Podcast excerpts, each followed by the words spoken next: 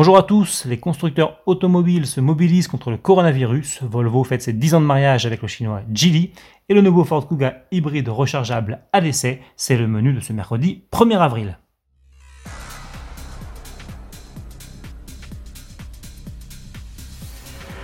Face à l'épidémie de coronavirus, les constructeurs automobiles continuent de se mobiliser. PSA, Renault, Ford et Seat notamment rouvrent les portes de leurs usines, non pas pour y produire des voitures, mais pour participer à la fabrication de respirateurs artificiels qui serviront bientôt dans les services de réanimation des établissements hospitaliers.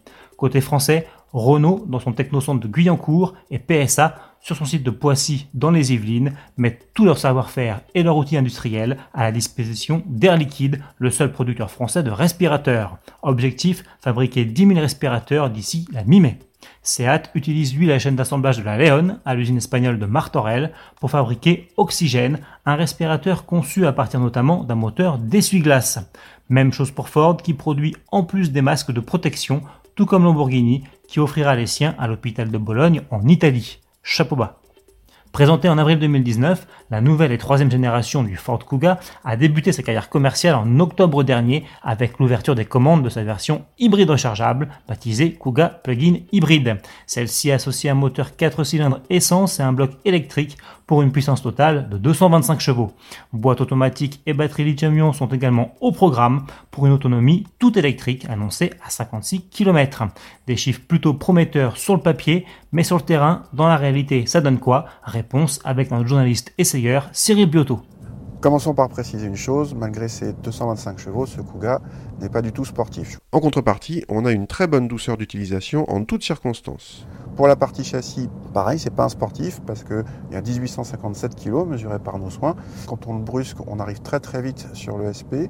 Malgré tout, c'est pas non plus une péniche, il n'est pas pâteau non plus. Il faut juste pas trop le brusquer et dans ces cas-là, il y a un bon compromis avec notamment un niveau de confort presque étonnant avec les roues de 19 pouces. Bref, que ce soit pour la partie châssis ou pour la partie motorisation, c'est pas un sportif et si vous ne le prenez pas comme tel, eh ben, il se trouve plutôt agréable et en plus il est assez épatant pour la partie autonomie électrique. Ce Kuga hybride rechargeable débute à 38 600 euros. Prix du modèle testé 43 300 euros. Pour terminer, souhaitons un joyeux anniversaire à Volvo qui vient de célébrer ses 10 ans de mariage avec Geely.